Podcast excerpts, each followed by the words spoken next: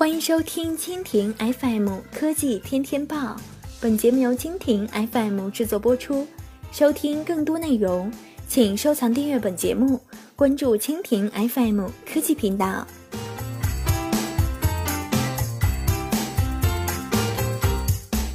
自动驾驶公交车续航达十四小时。据日本时报网站报道。日本移动互联网公司 Dina 近日宣布，从八月起将在日本推出一项由自动驾驶汽车提供的交通服务。由于日本目前尚不允许自动驾驶汽车在公共道路上行驶，Dina 计划从下月起在千叶县的风沙公园开始运营这种自动驾驶公交车。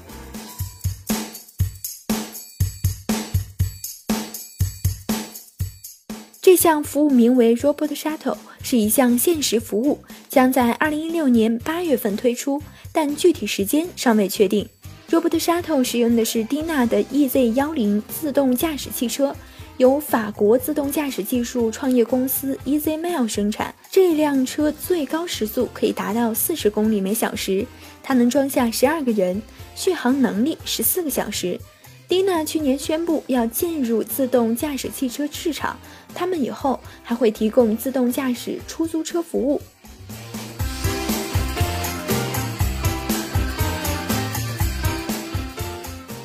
Dina 自动驾驶汽车服务业的负责人中岛宏称。目前能提供真正商用且完全自动驾驶的汽车的企业并不多。经过此次经验积累后，Dina 将来还会在更多地区推出自动驾驶汽车服务，如工厂、游乐场、大学和购物中心等场所。Dina 二零一五年宣布进军自动驾驶汽车市场，公司还表示，未来数年将推出自动驾驶出租车服务。